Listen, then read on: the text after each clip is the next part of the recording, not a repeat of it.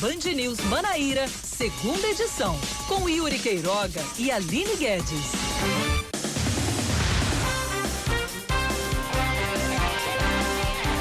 5 da tarde, dois minutos aqui em João Pessoa. Boa tarde para você, ouvinte da Band News. Estamos começando mais um Band News Manaíra, segunda edição. Tal qual ontem, hoje na bancada, eu, Aline Guedes, junto com meu amigo Cacá Barbosa. Oi. Boa tarde, Cacá. Boa tarde, boa tarde, Aline. Boa tarde a todos que nos acompanham aqui na Band News FM Manaíra. Eu tô desde cedinho, tô desde, desde cedo, desde uma da tarde, trazendo as notícias. E agora a gente chega para comandar o Band News Manaíra, segunda edição, nesta quinta-feira, 8 de outubro de 2020, dia do Nordestino. nordestino, com muito orgulho, ignorando e deixando de lado toda e qualquer síndrome complexo de vira-lata. Eu, eu amo, eu não queria nascer em outro lugar.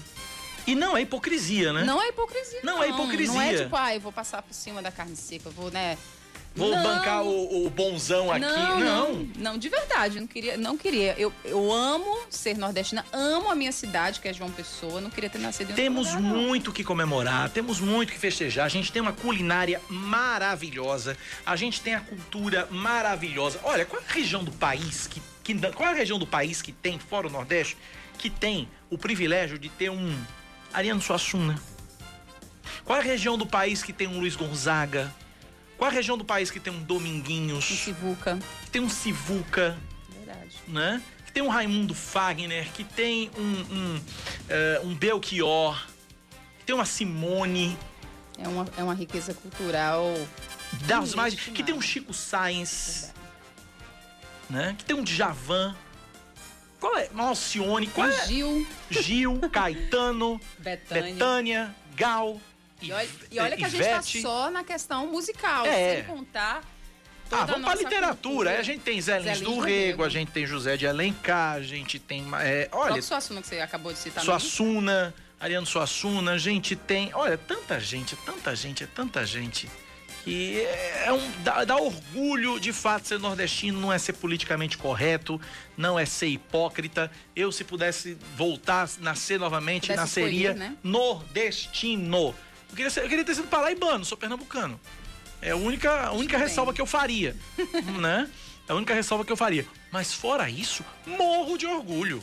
Morro de orgulho, morro de orgulho. Quem não gostar de ser nordestino, vá para sul, vá para o sul do país, vá para São Paulo, vá para o Rio de Janeiro, vá para o sul maravilha, né? Vá para o norte, vá para o centro-oeste, né? Deixe nós aqui amando a nossa terrinha, a nossa região, o nosso espaço. A gente tem muito orgulho de ser nordestino, sim. Vamos aos destaques desta quinta-feira, 8 de outubro de 2020, dia do nordestino.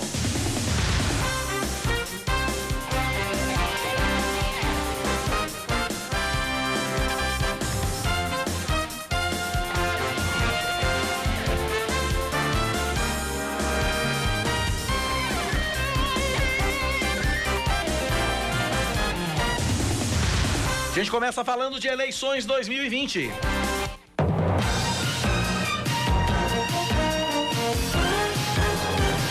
A Executiva Nacional do Partido dos Trabalhadores pede a intervenção do Diretório Municipal da sigla em João Pessoa. O, o documento foi, foi assinado pela presidente nacional da legenda, deputada federal Glaze Hoffmann. A presidente municipal do PT, Juscelia Figueiredo, que se diz que se surpreendeu ao, ser, ao receber o comunicado da possível intervenção. A confusão ocorre porque o PT da capital lançou o deputado estadual Anísio Maia como candidato à prefeitura de João Pessoa, mas a executiva nacional do partido determinou coligação com o PSB em apoio a Ricardo Coutinho. Que nó, hein? Nó tá difícil de desatar, viu? Pois é. O governador João Azevedo assina um protocolo de intenções com o Sebrae que concede benefícios fiscais para empresas sediadas em 54 municípios na região pola- polarizada por Campina Grande. O documento garante a redução da carga tributária das indústrias de confecções para 2% a empresas que não possuem outro tipo de benefício. E redução da carga tributária para 3% nas operações de venda das empresas varejistas de confecções de pequeno porte com regime de pagamento normal referentes a produtos fabricados na Paraíba. A CEMOB, Superintendência Executiva de Mobilidade Urbana de João Pessoa, está testando a criação de uma integração virtual. A informação foi revelada hoje pelo diretor de planejamento da CEMOB, Eduardo Varandas, durante entrevista à Rádio Band News FM Manaíra. De acordo com ele, por meio do celular, qualquer pessoa pode acessar o GPS do veículo e verificar qual linha está mais próximo. O teste foi feito no terminal do ônibus do bairro do Bessa e atualmente está sendo realizado no Conexão Bairro, que permite a integração por apenas dois reais. Na teoria, tudo lindo. A banda Os Gonzagas faz uma live especial hoje em comemoração ao Dia do Nordestino a partir das 8 da noite. A transmissão acontece pelo canal oficial da banda no YouTube. Um dos convidados da live vai ser o humorista paraibano Suami Marques. A data, 8 de outubro, foi escolhida em homenagem ao poeta cearense Patativa do Assaré. E a gente vai conversar com o Yuri já já, viu? Já já. Já já a gente conversa com o Yuri aqui na Band News FM. Não Yuri Queiroga, Yuri Gonzaga. né? Isso mesmo. Vamos lá, termina hoje o prazo para que os inscritos no Exame Nacional do Ensino Médio insiram uma foto no cadastro feito junto ao Ministério da Educação. Os arquivos que devem ser anexados têm que estar no formato JPEG ou PNG, necessariamente, e ter no máximo 2 megabytes. O Ministério da Educação não permite fotos em PDF. O prazo seria até quinta-feira passada, mas depois, mas depois foi prorrogado. Não existe validação de foto pelo MEC. Vamos falar de esportes. Vamos. O 13 entra em campo logo mais às 8 da noite e vai enfrentar o Imperatriz em jogo atrasado da primeira rodada da Série C. O Galo tem sete pontos e se vencer, sai da zona de rebaixamento e empurra o Botafogo para a degola. O time maranhense tem apenas um ponto e vai cumprir um dos dois jogos adiados por causa do surto de coronavírus que atingiu parte da equipe no início da competição. O técnico Márcio Fernandes deve ter a volta do lateral direito Léo Pereira, além do lateral esquerdo Gilmar e do volante Bruno Menezes, liberados pelo departamento médico. 5 e 8.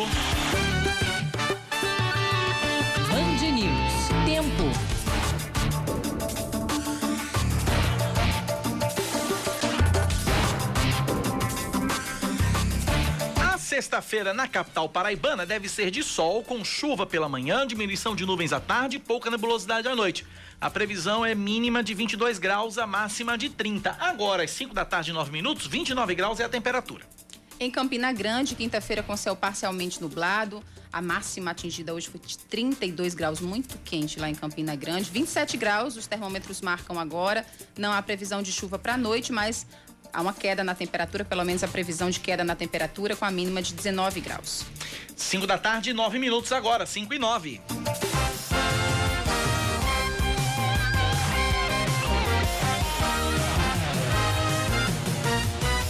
Você já pode participar com a gente pelo nosso WhatsApp 9911-9207. 9911-9207. Participe, interaja, nos ajude a fazer o Band News Manaíra, segunda edição nesta quinta-feira, 8 de outubro de 2020. Começo já trazendo, Aline, os números da pandemia da Covid-19, números que acabaram de sair, foram divulgados há exatos dois minutos e hoje sim superamos a marca dos 100 mil pacientes recuperados da Covid-19.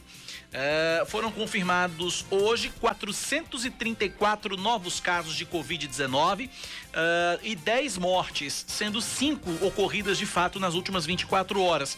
Até o momento, 124.749 pessoas já contraíram a doença, 100.334 já se recuperaram e 2.894 faleceram. Até o momento, 384.598 testes para o diagnóstico da Covid-19 já foram realizados. A ocupação total de leitos de UTI adulto pediátrico e obstétrico em todo o estado é de 36%.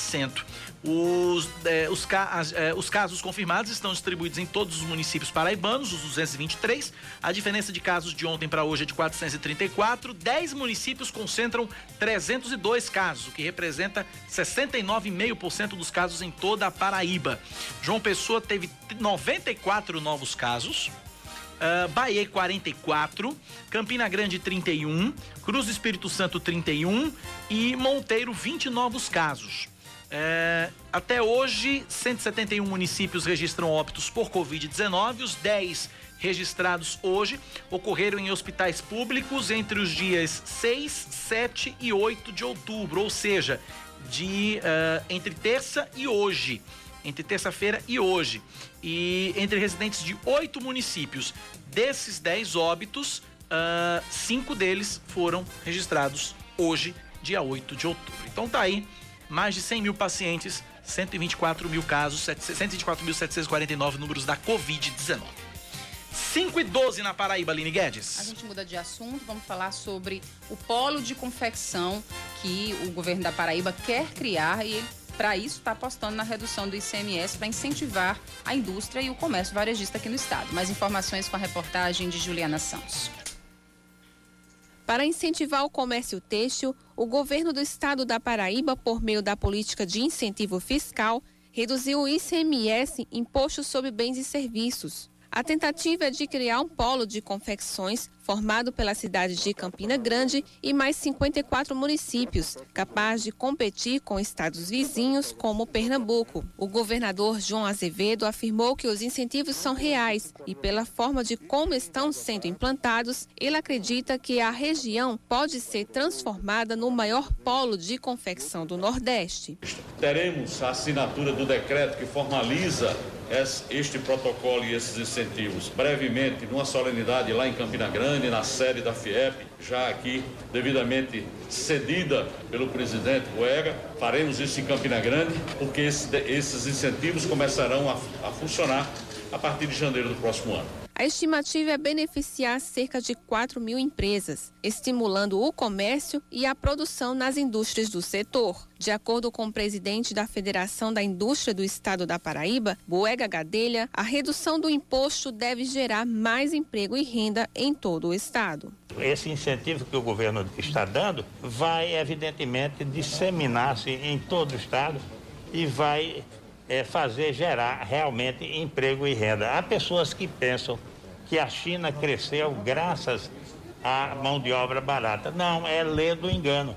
A China cresce todo o tempo porque tem incentivo fiscal suficiente para a, a população poder fazer seus empreendimentos e competir no mundo inteiro. Para o secretário estadual da Fazenda, Marialvo Laureano, a Paraíba agora pode competir com outros estados de forma mais agressiva, principalmente no setor varejista. Para se ter uma ideia da agressividade, os atacadistas que têm benefícios fiscais, eles pagam 4%. Nós estamos colocando no varejo para pagar apenas 3%. Então, nós queremos realmente é, deixar o setor competitivo, é, até porque nós temos vizinho aí em Pernambuco, Toritama, Santa Cruz, Caruaru, é, cidades que, que, fazem essa, essa, competitividade desleal. Atualmente, o ICMS na Paraíba é taxado em 18%. Com incentivo, empresas e indústrias paraibanas que vendem para o próprio estado passam a pagar entre 3% e 2%.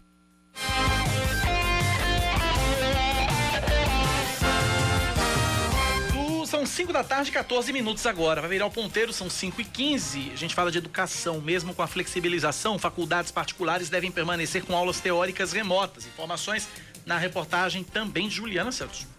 As faculdades particulares de João Pessoa estão autorizadas a retomar as aulas presenciais, mas mesmo com a liberação, algumas instituições ainda não retornaram às atividades. Um dos motivos é a divergência entre as medidas de flexibilização da Prefeitura Municipal e do governo do Estado. De acordo com o diretor de uma instituição privada do município, Marcos Gava, desde março a instituição vem mantendo o ensino à distância e, mesmo com a liberação, as aulas teóricas continuarão de forma remota. Pois nós estamos é, encontrando aí é, algumas divergências entre as, de, as determinações municipais e estaduais, até que nós consigamos ver aí um consenso nós vamos mantendo apenas aulas práticas de forma presencial e as aulas teóricas vamos aguardar até novas determinações governamentais. As unidades de ensino estão realizando pesquisas junto aos alunos, professores e colaboradores para avaliar o percentual dos riscos de contaminação da Covid com esse retorno. De acordo com o advogado do Sindicato das Instituições de Ensino Superior Particular da Paraíba, Paulo Luz, só após os resultados desses levantamentos, uma data será definida para que os alunos voltem às salas de aula. Das variáveis da avaliação, vai saber também, é, algumas ainda não concluíram suas pesquisas, quem são e quais são os alunos que poderiam compor o grupo de risco e, claro, colaboradores também da casa. Quais dessas pessoas aceitaria ou não aceitaria, aceitaria o seu retorno presencial para lecionar e para assistir aulas, por exemplo. Então, não se tem hoje a certeza de qual ou quais ou quantas instituições irão retornar. O estudante de jornalismo Wendel Paiva afirma já ter se adaptado às aulas remotas e, devido à possibilidade de contrair o vírus, não concorda com o retorno das atividades presenciais. Que não seria viável voltar às aulas presenciais este ano de 2020, porque a gente já está se adaptando a essas aulas remotas que a gente está tendo. Teria toda uma questão de burocracia para fazer as provas. Sobre essa questão da saúde, é, se prevenir também, né? Porque eu acredito que tem muitos alunos que têm problema de saúde e que não podem ir para a faculdade. Ainda de acordo com o Sindicato das Instituições de Ensino Superior Particular, por causa causa dessa insegurança, em toda a Paraíba, a evasão dos estudantes está em 10 a 22% e a inadimplência cresceu de 50 a 70%. 5 e 17 na Paraíba, a gente fala de transporte coletivo. Eu tenho uma participação de um ouvinte aqui. Vamos acompanhar. Boa tarde, Cacá Barbosa. O que acontece nos ônibus? Quem trabalha pega de 6 horas da manhã não tem ônibus 5 horas da manhã. E quem larga tarde, não tem ônibus para voltar para casa. Mangabeira 8, Mangabeira por dentro e outros bairros, né? E agora o terminal de integração, vamos ver como vai ficar funcionando, né? Porque do jeito que você comentou agora, é, só sabe como tiver na ativa mesmo. Mas tá complicado aquela área ali. Faça esse apelo aí para ver que essa móvel bota os ônibus até 10 horas da noite, mínimo, por enquanto um pedido simples à população, né? Básico. Básico, né? As pessoas também trabalham. É porque na cabeça dos técnicos da CEMOB as pessoas só trabalham de 6 horas da manhã para frente, né? Só trabalham de 6 da manhã às 8 da noite. Né? Na cabeça das pessoas. 7 da manhã. 7 da manhã. Porque, né? É, eles precisam se deslocar se deslocar, um período, o tempo de né? deslocamento. Né? As pessoas, as, as, pessoas, os técnicos da CEMOB pensam talvez dessa forma, né? Não sei, né? Porque talvez porque trabalhar em repartição pública, trabalha em meio expediente também, né? Enfim, mas a gente tem uma informação sobre o maravilhoso e fantástico sistema de ônibus de João Pessoa. Fala aí, Aline Guedes. Pois é, os ônibus de transporte coletivo urbano da região metropolitana de João Pessoa agora estão tendo acesso ao terminal de integração do Varadouro aqui da capital. A decisão foi tomada pela CEMOB e vai atender as cidades de Santa Rita, Bahia, Conde e Cabedelo. Quem explica é o diretor de planejamento da CEMOB, Eduardo Varandas. Então vai ter uma parada específica só para esses veículos metropolitanos, que no total são 49 veículos que atendem, para que os nossos passageiros possam fazer esse, essa baldeação num local mais confortável, num local mais seguro e num local com maior rapidez. Uma outra novidade é a implantação da integração virtual, mas essa ainda está em fase de testes eu posso gerar um, uma área de transição ali, que seria um terminal lógico, ele é virtual, através do GPS do ônibus e dizer, todas as pessoas que estão aqui poderão fazer integração. Isso ainda é fase de teste, gente, nós estamos fazendo um teste inicial, fizemos no terminal do Bessa e estamos fazendo atualmente lá no Conexão Bairro. Bem, essa semana a Prefeitura Municipal apre apresentou um novo plano de mobilidade urbana que propõe investimentos e ações na área pelos próximos 18 anos. O projeto foi encaminhado para a Câmara de Vereadores. E entre as ações previstas pelo plano está a criação do projeto Conexão Bairro, que é a linha de ônibus que interliga bairros próximos com passagens a dois reais. Conexão Bairro que foi inaugurada, foi lançada e já é. posta em prática essa semana. Né, meio que às pressas. É, o, o, o, diretor da CEMOB fala em terminal virtual. Virtual é a qualidade do transporte público em João Pessoa. É virtual. Só existe na mente dos, dos do, da, da, só existe nas mentes brilhantes daqueles que fazem a CEMOB, a Superintendência Executiva de Mobilidade Urbana. Quem anda de ônibus em João Pessoa sabe que o transporte urbano em João Pessoa sabe que o transporte público, a qualidade dos ônibus não é essa. Sabe que a qualidade do serviço não é essa lamentavelmente. Mas tem uma novidade aí que vai mudar a vida de todos aí na, na, na, mobilidade urbana com relação aos ônibus. Vou trazer agora. As plataformas do terminal de integração vão ser redefinidas para poder receber as linhas da região metropolitana. É, as plataformas do terminal de integração elas é, foram divididas é, em duas, são três plataformas, plataforma A, B e C, cada plataforma foi dividida em duas. E vai ficar da seguinte forma: Plataforma, a plataforma A foi dividida em plataforma A1 e plataforma A2. Plataforma A1 ficam os ônibus das linhas que circulam pelos corredores Epitácio Pessoa e Tancredo Neves. Plataforma A2 vai receber os ônibus que passam pelos corredores Beira Rio, Epitácio Pessoa e Via Oeste. A plataforma B também foi dividida, B1 e B2. Né? Os bananas de pijamas não vão andar de ônibus. Ficando a B1 para os ônibus que circulam pelo corredor Cruz das Armas e a B2 para os ônibus que passam pelos corredores Cruz das Armas e 2 de fevereiro via Jaguaribe. Plataforma C também, dividida em C1 e C2. Os ônibus do corredor Pedro II ficam na plataforma C1 e a plataforma C2 vai receber, os, vai receber os ônibus urbanos das cidades de Bahia, Cabedelo e Santa Rita. Isso já a partir deste sábado, que é quando essas linhas, Bahia, Cabedelo e Santa Rita, vão passar a utilizar o terminal de integração do Varadouro. 5 e 22 vamos para o intervalo? A gente volta já já com outras notícias locais para você. 5 da tarde, 25 minutos. O Ministério Público começa a fiscalizar as escolas que decidiram reabrir para aulas presenciais em Campina Grande após a liberação pela Prefeitura. Devem ser inspecionadas a estrutura e o cumprimento dos acordos assinados junto ao MP e ao Ministério Público do Trabalho na semana passada. Desde ontem, as escolas privadas de educação infantil, os cursos de idiomas e de reforço escolar podem retomar as aulas presenciais. Uma reunião por videoconferência deve ser realizada na próxima quarta-feira para avaliar a segurança dos locais. O secretário estadual de Educação, Cláudio Furtado, se diz satisfeito com a resolução do Conselho Nacional de Educação que aprovou a validade do ensino remoto até dezembro do ano que vem. O texto ainda deve ser homologado pelo Ministério da Educação. Antes já havia sido aprovado que as aulas à distância fossem estendidas até o fim deste ano. As escolas estão fechadas desde março. Cláudio Furtado também se disse favorável à criação de uma espécie de quarto ano ou ano suplementar para os estudantes que estão concluindo o ensino médio durante a pandemia.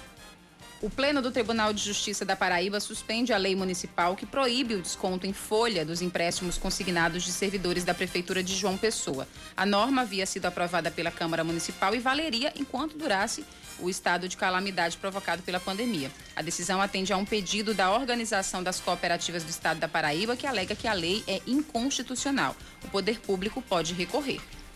Mais um destaque para você na Band News. Termina hoje o prazo para as inscrições para o concurso público da Prefeitura de Campina Grande. São 169 vagas de, para cargos de nível superior na área de saúde, com salários que chegam até R$ 5.572,38. As inscrições estão sendo feitas exclusivamente pelo site cpcom.epb.edu.br e a taxa custa 105 reais. O cargo com maior número de vagas é o de médico generalista em estratégia da saúde da família, com 88 oportunidades. A Justiça de Madrid, na Espanha, derruba a decisão do governo local que determinava uma quarentena parcial como forma de diminuir o contágio pelo coronavírus.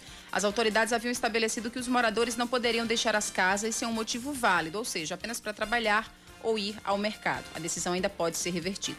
Falar de esportes agora. O lateral direito Alex Murici e o zagueiro Anderson Schmeller vão ser reavaliados pelo Departamento Médico do Campinense. Murici jogou até o fim da partida, mas saiu de campo sentindo dores. Já Anderson se lesionou aos três minutos do primeiro tempo contra o Floresta do Ceará e foi substituído pelo jovem Dorgival. O meia Renatinho e o meia atacante Juliano permanecem no Departamento Médico até o fim da semana, também se recuperando de lesões. Outros três jogadores devem voltar e podem ser relacionados. O lateral esquerdo Vinícius Araújo, o volante Neto e o meia Everton Henrique. O Campinense ainda não sabe se pode contar com os zagueiros Cláudio Baiano e Rômulo, que testaram positivo para o coronavírus na semana passada. 5 da tarde, 28 minutos na Paraíba, 5 e 28. Depois da desistência de Pablo Honorato, o PSOL anunciou um novo nome para representar o partido na corrida eleitoral para a Prefeitura de João Pessoa. Reportagem de Aline Guedes. O psicólogo Ítalo Guedes é o novo candidato a prefeito de João Pessoa pelo Partido Socialismo e Liberdade, o PSOL. Ítalo substitui Pablo Norato, que anunciou nesta quarta-feira sua desistência e desfiliação do partido. O nome do candidato a vice, o historiador Márcio Roberto, permanece no quadro. Na coletiva de imprensa realizada ontem à noite, a presidente municipal do PSOL, Áurea Augusta, disse que Pablo comunicou sua saída ao diretório na noite de terça-feira e que surpreendeu a todos do partido. O processo eleitoral não é um processo simples, não é um processo fácil, é um processo de muita pressão, de muita tensão e de muita demanda. E se a gente também não está é, bem para dar continuidade ao processo, a gente também não ia digamos assim, sacrificar né, a estabilidade emocional do, do companheiro que estava frente desse processo. Mas fomos pegos de surpresa, né, um pouco com a nota e tal, mas nos reorganizamos e estamos aqui para publicamente colocar o nome né, para substituir e dar continuidade a esse projeto pessoal. Mesmo com a desistência repentina, Áurea afirmou que o diretório não cogitou retirar a candidatura própria e apoiar outra chapa. E o pessoal não poderia ficar de fora desse processo por reconhecer a, a importância do processo eleitoral, mas, acima de tudo, por reconhecer né, a demanda da população, a necessidade da população de ter uma opção nesse processo eleitoral de estar votando. Uma opção que esteja a defender a vida das pessoas, uma opção que esteja, é, de fato, preocupado, preocupados com a população. Ao ser anunciado como novo nome do PSOL na corrida para a prefeitura, Ítalo Guedes agradeceu aos correligionários e disse que está feliz por ter sido escolhido para representar o partido. Então agora nesse momento eu coloco meu nome à disposição para participar desse, desse processo eleitoral, confiando nos, meus, nos companheiros e nas companheiras do partido, mas na certeza que essa luta é coletiva. A gente já constrói isso há bastante tempo. É, eu sou militante orgânico do partido, sou um jovem tenho 28 anos e venho pautando tanto a minha militância política quanto a minha atuação profissional é, na luta pela garantia do direito à vida e ao acesso a políticas públicas e uma melhor qualidade de vida. O ex-candidato do PSOL, Pablo Norato, divulgou uma carta na tarde de ontem justificando sua decisão. Ele escreveu que não se vê candidato a um cargo político e que não se preparou psicologicamente para essa missão. Missão essa que, segundo ele, teria chegado, abre aspas, com pouco tempo, pouca estrutura, poucos apoiadores e nenhum dinheiro. Fecha aspas. Assunto resolvido no PSOL. Assunto resolvido. Assunto resolvido no PSOL.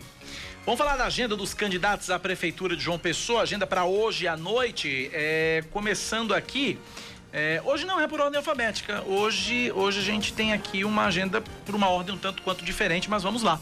Carlos Monteiro da Rede participa de reunião com a coordenação de campanha. Edilma Freire do PV se reúne com os moradores do Jardim Veneza e em seguida participa de um debate. Ítalo Guedes do PSOL concede entrevista a uma emissora de TV. Rama Dantas, do PSDU, se reúne hoje à noite com a coordenação de campanha. Rafael Freire, da Unidade Popular, faz uma live para falar sobre desenvolvimento urbano. Anísio Maia, do PT, Nilvan Ferreira, do MDB, Camilo Duarte, do PCO e Ricardo Coutinho, do PSB, não divulgaram compromissos para hoje à noite. Já Cícero Lucena, do PP, João Almeida, do Solidariedade, Raoni Mendes, do Democratas, Rui Carneiro, do PSDB e Valber Virgulino, do Patriota, participam de um debate organizado por uma plataforma de negócios essa é a agenda dos candidatos à Prefeitura de João Pessoa nesta quinta-feira, 8 de outubro de 2020, agenda dos candidatos para o período noturno de hoje, hoje à noite. E a Justiça Eleitoral acolheu hoje uh, um pedido do Ministério Público e determinou a proibição de comícios, carreatas e passeatas nos municípios da 63ª Zona Eleitoral que estiverem classificados nas bandeiras vermelha, laranja e amarela autorizando a realização dos atos apenas nos municípios classificados com bandeira verde.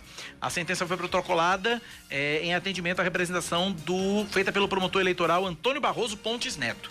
De acordo com a última classificação divulgada pelo Plano Novo Normal Paraíba, os municípios de Aparecida, Santa Cruz, Lastro e Nazarezinho estão na bandeira amarela e o município de São Francisco na bandeira laranja. A decisão do juiz Vinícius Silva Coelho ainda autorizou os demais atos de campanha, independentemente da bandeira de classificação do município e do número de pessoas envolvidas, desde que respeitados todos os protocolos de segurança e saúde, como uso de máscara, distanciamento social, higienização pessoal de ambientes. Uh, então tá aí, portanto, e além de, claro, caso essa determinação seja desobedecida, previsão de multa de 10 mil reais para cada ato de campanha que descumpra a sentença, conforme pedido do Ministério Público Eleitoral. 5 e 33 na Paraíba, 5 da tarde, mais 33 minutos. A gente continua aqui com o nosso Band News Manaíra, segunda edição, nesta quase noite, finalzinho de tarde. Já escureceu. Podemos chamar de noite já, Aline Guedes? Nossa, acho que já, né? Né? Poste tá ligado, é assim que eu, que eu penso. Tá, já é noite. Já é no... Então pronto. Ligou o poste, já é noite. Pois é. Olha, ainda sobre eu, eu, gosto da simplicidade de Aline nesse é, momento. Porque, né? Ligou o poste, já é noite. Já é noite. Dane-se o relógio. Vamos usar isso? Vamos usar isso Vamos como, usar né, isso. Pra mensurar. E... Joguemos os relógios fora. Claro. Né? E acender o poste, já é noite. Não precisa mais do poste, é dia. E acabou. É, acabou sim. Sensacional. Sensacional. Gente, vamos lá. O PSB deve indicar um novo vice para compor a chapa com Ricardo Coutinho, candidato do partido à prefeitura de João Pessoa. O partido já informou a decisão à Justiça Eleitoral, que vai oficializar ainda hoje o novo nome a compor a chapa do socialista nessas eleições. Lembrando que vai ser o terceiro nome indicado pelo PSB a vice-indicado. A gente lembra que primeiro o nome foi a ex-vereadora Paula Fracinetti, que acabou renunciando para ceder a vaga para Antônio Barbosa, do PT.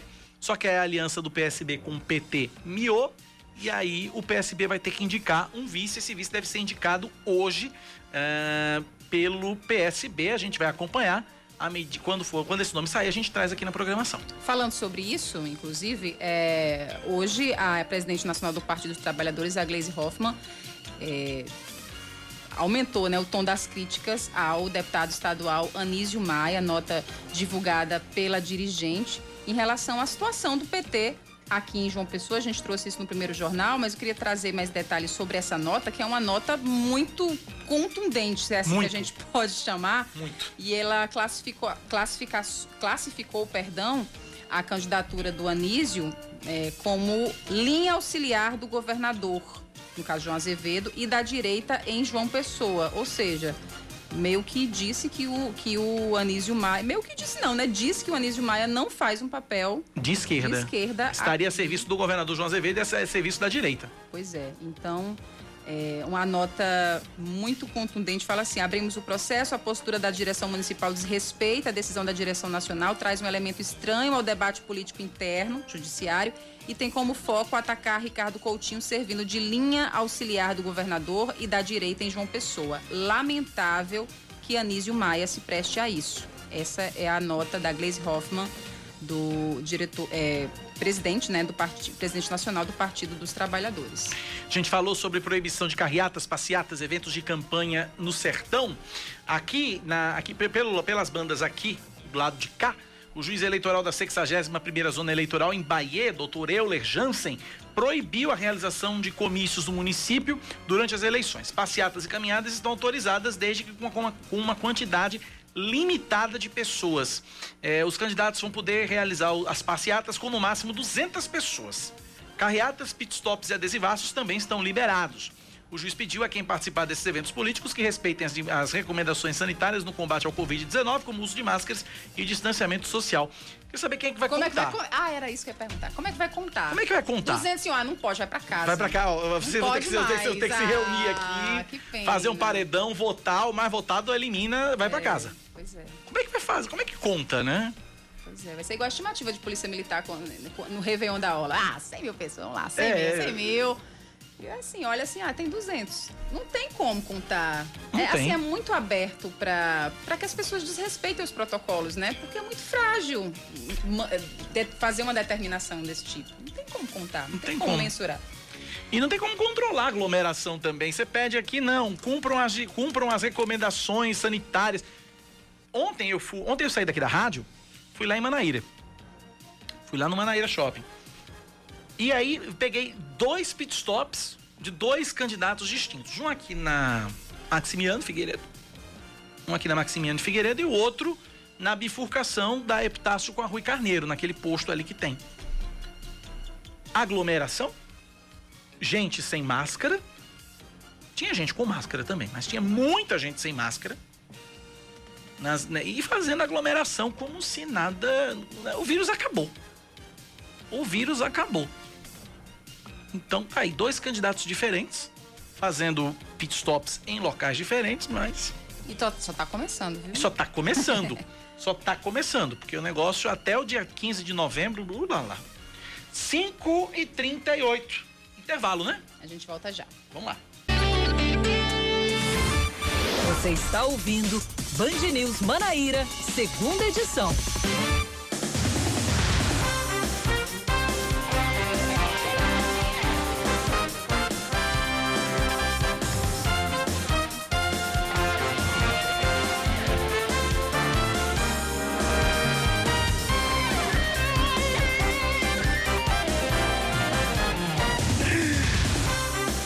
Samara Gonçalves. Estamos nos pregos, 5 e 40 de volta com Band News Manaíra. O prego é de menos, né? agora, né? Tem mais não, né? Não é pra ir pra bater, não. Entregou pra bater, entregou pra Deus. Madeira tá ótimo. Entregou pra Deus agora. Vamos a mais destaques aqui na Band News FM. Vamos lá. 13 candidatos nas eleições municipais de 2020 em João Pessoa fizeram em cartório a solicitação do teste de escolaridade, que é um dos critérios para aqueles que não comprovaram grau de instrução. Você lembra que aconteceu isso uma vez com Tiririca? Nossa, Só que Tiririca fez lembro, depois de eleito. lembro. E aí questionaram tal, e Tiririca. Pronto, é esse mesmo teste que o Tiririca fez, esses 13 candidatos vão fazer. Na capital são 663 candidatos a vereador, 14 candidatos a, a prefeito e 14 a vice. Em todo o estado, de acordo com a Justiça Eleitoral, há mais de 12 mil registros de candidatura. Em relação ao grau de instrução, 36% possuem ensino médio, 23% ensino superior, 16% ensino fundamental incompleto, 10% fundamental completo, 4% ensino médio incompleto, 4% superior incompleto, 3% apenas leem e escrevem e 0,01% são analfabetos. Tá bom. Tá bom, então tá. Então tá, né? Então tá, 0,1% analfabetos. É, tá bom. O governador da Paraíba, João Azevedo, vai convocar até o fim deste ano mais 500 professores aprovados no concurso da Rede Estadual de Educação realizado ano passado. Desde que foi eleito, o governador vinha afirmando que realizaria um concurso por ano com mil vagas cada, mas, por causa da pandemia, o certame não pôde ser realizado neste ano de 2020. A cantora Ludmilla responde a declarações dadas pela vereadora Elisa Virgínia do PP na última terça-feira no plenário da Câmara Municipal de João Pessoa. Durante a discussão sobre a liberação de crédito para auxílio emergencial para trabalhadores da cultura, a parlamentar citou a cantora e a chamou de maconheira. Ontem, Elisa publicou um, um outro vídeo de uma sessão antiga em que chama a cantora de criminosa e traficante por causa da música Verdinha e disse que a letra faria apologia ao uso de drogas. Usando o Twitter, Ludmilla postou, abre aspas, o que eu tenho certeza é que usar a imagem indevida de outras pessoas dá processo, fecha aspas. Os dois projetos de lei voltados à cultura foram aprovados pelos vereadores. Eita, Elisa, né? Não baixa o fogo. Elisa sendo Elisa. A Justiça Eleitoral determina que o atual prefeito de Guarabira e candidato à reeleição, Marcos Diogo, do PSDB, retire do Facebook postagens de inaugurações de obras públicas nos últimos três meses. O pedido foi feito pelo candidato Roberto Paulino, do MDB, alegando que Marcos estaria realizando propaganda irregular. A decisão estabelece que o perfil do candidato seja mantido desde que retiradas as publicações institucionais. Marcos Diogo tem até 24 horas para apagar as postagens. O Brasil deve atingir até o fim de semana a marca de 150 mil mortes pelo coronavírus. Ontem o país chegou ao número de 5 milhões de casos confirmados. No mundo, a Organização Mundial de Saúde registra mais de 36 milhões de infectados. Esportes. Vamos falar de esporte, inclusive vamos falar de esporte também no final do programa, né, Cacá Barbosa? Eu estou É. lembrada. Não, não vou nem falar no final Programa, eu falo já já. Tá certo. Tá. Contratado essa semana, o atacante David Batista está regularizado no bid da CBF e pode estrear pelo Botafogo já neste sábado. O centroavante vem do Taubaté, onde marcou quatro gols em 13 jogos e em algumas partidas foi reserva do atacante Hermínio, hoje no 13. Na terça-feira, o zagueiro Rodrigo também foi regularizado. O Botafogo enfrenta o Ferroviário neste sábado com transmissão ao vivo pela TV Band Manaíra, junto com a Band Nordeste, a partir das 15 para as 5 da tarde. Muito bem, me pronunciarei aqui a respeito do jogo de ontem. Aliás, é o seguinte, o que eu tenho a dizer é muito simples. Ficaram muito- eu só, eu só recebi recados hoje aqui quando eu cheguei Mentira, dizendo Cacá, sério? Ca- é, não, Oscar me recebeu hoje. Boa tarde, Oscar. Foi o seguinte, Cacá. O pessoal aqui tava perguntando de você se você não veio porque tava de cabeça quente por causa do esporte. Não, eu não vim porque a gente trocou de horário, Yuri Queiroga e eu. Mas o que eu tenho a dizer é o seguinte: o esporte ontem foi pro Maracanã pedir a bênção pro, pro Flamengo. É só o que eu tenho a dizer. Tá bom. É só o que eu tenho a dizer, porque jogar bola, não. Jogar bola, não. Tá vendo, Cacá? Não é clubista, não, tá vendo? Ele reconhece quando o time não vai bem. Reconheço, claro. Muito bem. Reconheço. Muito bem. Segurou o quanto pôde, mas depois que tomou o primeiro, Abriu as pernas e tchau. abriu as pernas, tchau, benção papai, até amanhã. É, foi assim. Paciência. 5 e 45 na Paraíba, 5 da tarde, 45 minutos. Ah, hoje tem live. Hoje é dia do nordestino. Hoje tem live. E tem live com uma turma que eu vou te falar uma coisa. Eu sou macaco de auditório, sou fã dessa galera.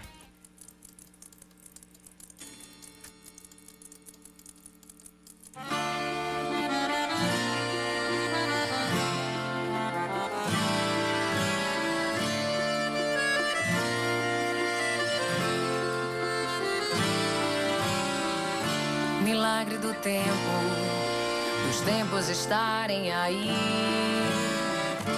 A qualquer momento, uma bomba do céu pode cair. Coisa linda, Lindo voz de Maria isso. Camila, hein? Oh, Os Gonzagas fazem live hoje em homenagem ao Dia do Nordestino e quem tá na linha vai conversar com a gente agora é o pessoal dos Gonzagas. Yuri, Zé Neto, Maria Camila. Eu não sei quem que tá na linha, mas enfim. Yuri Gonzaga. Vamos ver quem tá com a gente aqui? Deixa eu ab- abrir aqui. Vamos lá. Quem está comigo? Boa tarde. Oi, boa tarde, Cacá. Isso é Yuri, né? Aqui. Mas Camila e Zé estão aqui também, estamos os três. Muito bom, muito bom. Prazer falar com vocês, alegria falar com vocês. Eu fiquei muito feliz quando eu soube aqui que a gente ia conversar, bater esse papo. E não tem dia melhor para vocês fazerem uma live como o Dia do Nordestino, né, Yuri? Exato, não é à toa não. Foi um dia justamente pensado para a gente celebrar tudo isso, né? Um dia muito significativo para todos nós. O que é que vai ter nessa live hoje, Yuri? O que é que vocês vão aprontar nessa live? A gente vai naturalmente fazer nossas músicas, como essa que vocês tocaram há pouco, Milagre do Tempo, mas também trazer um repertório especial, é, tentando passear pelos estados do Nordeste, né? Da Bahia ao Maranhão, a gente quer tentar contemplar compositores é, e sucessos de todos os estados. Quero saber das referências de cada um aí. Com certeza essas referências estão aqui no Nordeste, né? Sim, demais, é nossa, nossa raiz. Vou pedir para Maria Camila falar um pouquinho aqui também. E aí, minha gente, boa tarde. Boa, Boa tarde. Ô, coisa boa, ô, coisa boa. Boa tarde também, Maria Camila, integrante A também gente tá dos aqui nos últimos preparativos. E aí, como o Yuri bem falou, é um. Esse repertório ele é especial, né? Na verdade, a gente, quando monta o show e faz, a gente pega todas as referências, né? O som dos Gonzagas tem muita referência de rock, de reggae, mas a gente tá com o pé aqui. E aí, hoje é para contemplar de fato esse cancioneiro que é muito rico e que tem compositores de todos os estilos no nosso Nordeste e a gente bota o forró, bota tudo dentro do forró. Como é que tá sendo para os Gonzagas nessa fase aí de pandemia, essa fase tão louca que a gente tá vivendo, hein, Maria Camila? Como é que tá sendo para vocês esse período? Rapaz, tá difícil para toda classe artística, né? É, pra gente que é músico, que trabalha com música, mas galera do teatro, da dança, eu acho, tá todo mundo assim meio meio estamos todos, né? Meio prejudicados e mas a gente tá naquele processo coletivo de se ajudar, de colaborar com trabalhos uns dos outros e tentando produzir da maneira como é possível. Essa canção que vocês tocaram, Milagre do Tempo, ela foi produzida à distância, né? Com todo mundo captando eh, os instrumentos das suas casas e, e a voz, ela já estava gravada. A gente aproveitou o que a gente já tinha e conseguiu lançar. E nesse mesmo formato, a gente vai lançar mais outras duas músicas ainda esse ano. Então, peraí, essa Milagre do Tempo que eu toquei agora há pouco aqui para abrir essa nossa conversa, vocês fizeram cada um tocando um instrumento de casa e depois só saiu mixando tudo e, e deu nesse resultado que a gente está ouvindo aqui agora? Exatamente. Vamos ouvir um Esse pedacinho. foi o processo de Milagre do Tempo. Vamos ouvir um pedacinho de Milagre do Tempo. Música do mestre Fuba, né? Composição dele nos anos 80, mas que a letra é bastante atual, né? E quando a gente lembrou que ela estava ali na agulha para ser gravada, a gente pensou que nesse período de pandemia não tinha, não teria como não ser, não não jogar ela para o mundo, essa mensagem para o mundo. Vamos ouvir. E aí esse foi o processo de, de, de Milagre do Tempo nesse período de pandemia que a gente está vivendo. Vamos ouvir um pouquinho de Milagre do Tempo com os Gonzagas. Não, não era assim de uns tempos pra cá. Roubaram nossa felicidade. Construíram bombas em laboratórios pra destruir a nossa cidade.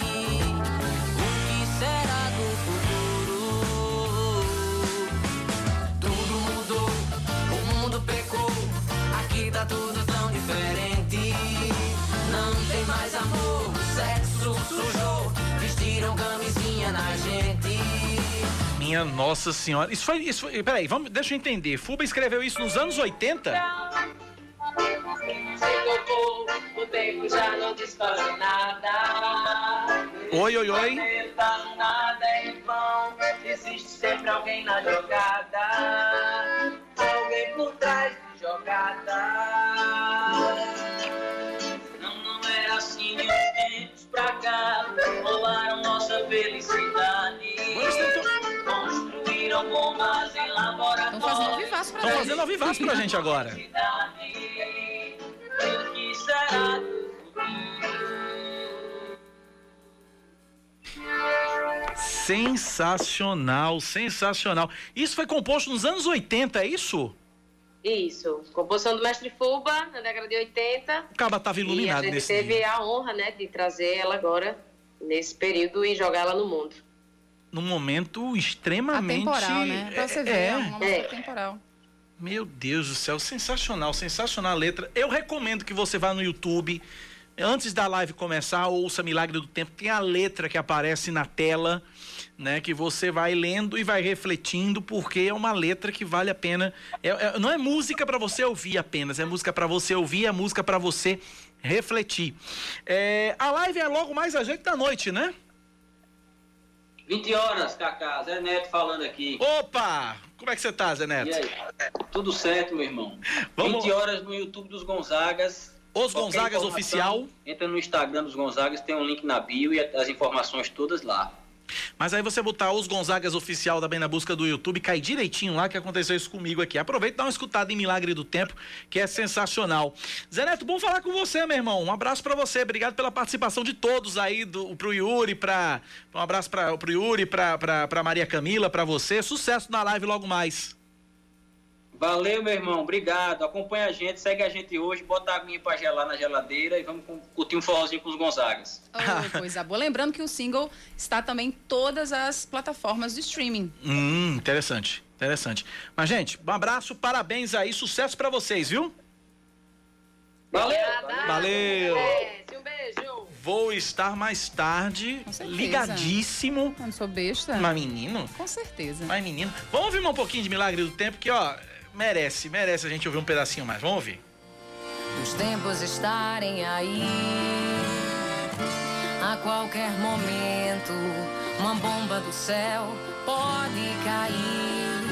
Há quem não acredita em Deus, mas é ateu, graças a Ele. Milagre existe sempre, sempre.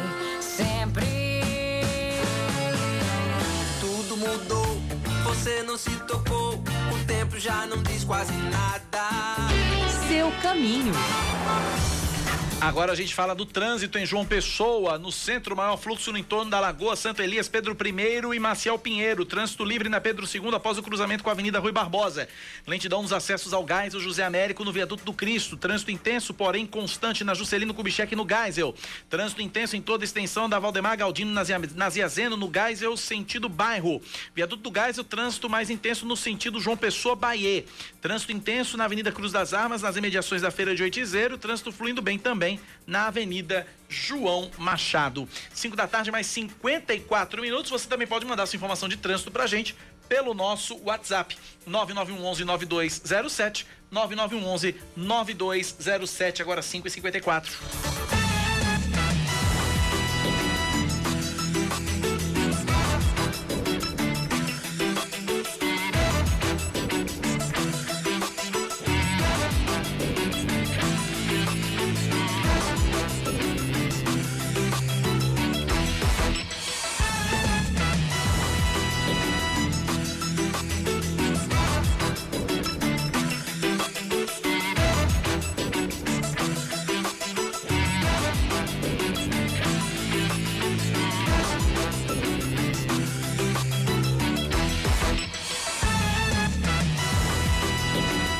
55 minutos, é hora dele. Esportes com Yuri Queiroga. O jogo de hoje pode significar uma mudança importantíssima na zona de rebaixamento da Série C para a D no Grupo A. O 13, que enfrenta o Imperatriz logo mais às 8 da noite no Amigão, em Campina Grande, tem a chance mais cristalina de sair da zona de rebaixamento e empurrar para dentro dela o seu rival, o Botafogo, a quem o 13 já venceu no sábado passado no Clássico Tradição por 2 a 0 e assim conquistou a primeira vitória na competição. É a chance mais clara não apenas de sair da zona da degola, mas de o 13 começar a emplacar uma sequência boa, engatar uma arrancada na Série C e, quem sabe, pensar daqui a três ou quatro rodadas até em classificação para o quadrangular de acesso à Série B. Não é impossível numa competição onde o equilíbrio é a marca e onde uma boa sequência de quatro a cinco vitórias pode tirar um time do inferno e levá-lo para o céu. Inclusive, isso já aconteceu com o 13 lá em 2013. Luciano Silva pegou o time na oitava rodada, na lanterna do campeonato, e o levou à classificação. E o 13 quase subiu, ficou por um gol do acesso contra o Vila Nova. Dá para dizer que o 13 é um time espetacular ou virou um time espetacular depois daquele jogo contra o Botafogo? Não, nem de longe. Mas hoje é um time que tem até mais peças, mais ânimo e mais organização dentro de campo. E principalmente mais ânimo, mais, é, como a gente poderia dizer, o psicológico do 13 está bem melhor do que o Botafogo. O momento ele se desenha muito mais para o 13. Mas com todo respeito, esse jogo contra o Imperatriz não pode ter falha.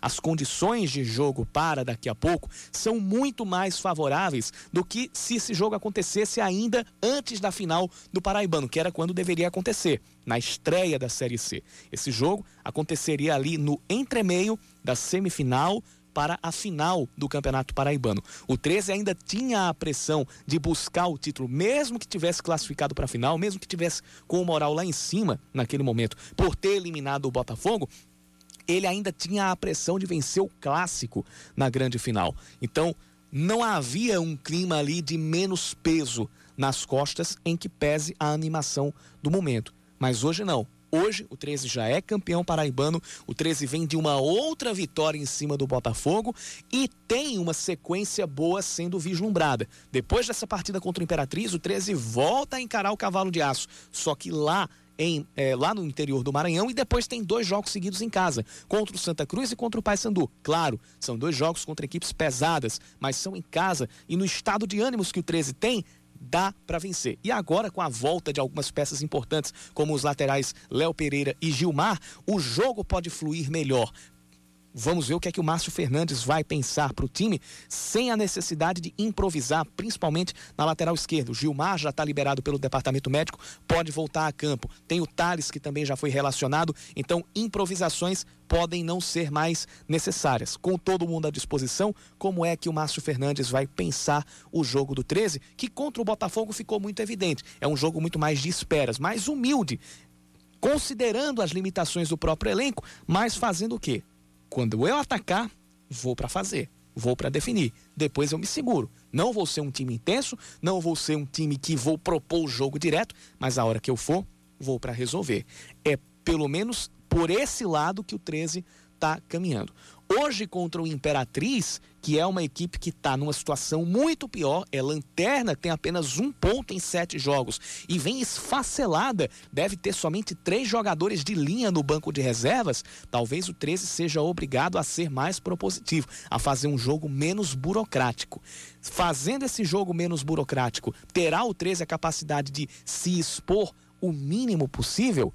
Essa é uma pergunta que só vai se responder logo mais. Mas dependendo do resultado, se o 13 consegue a vitória e joga o Botafogo para a zona de rebaixamento, o jogo entre Botafogo e Ferroviário no sábado vai ter uma carga de pressão gigantesca em cima do Botafogo. E se não vencer o Ferroviário, pode entrar em parafuso. Do outro lado, o 13, como já falei, tem um psicológico melhor e pode ter uma sequência mais favorável para o prosseguimento na Série C. Aguardemos, pois, o que vai sair de 13 Imperatriz daqui a pouco, às 8 da noite. Seis em ponto, amanhã às seis da manhã eu tô de volta. Eu digo até amanhã, Aline Guedes diz. Até logo, vem aí o É da Coisa com Reinaldo Azevedo. Valeu, tchau, tchau. Você ouviu Band News Manaíra, segunda edição.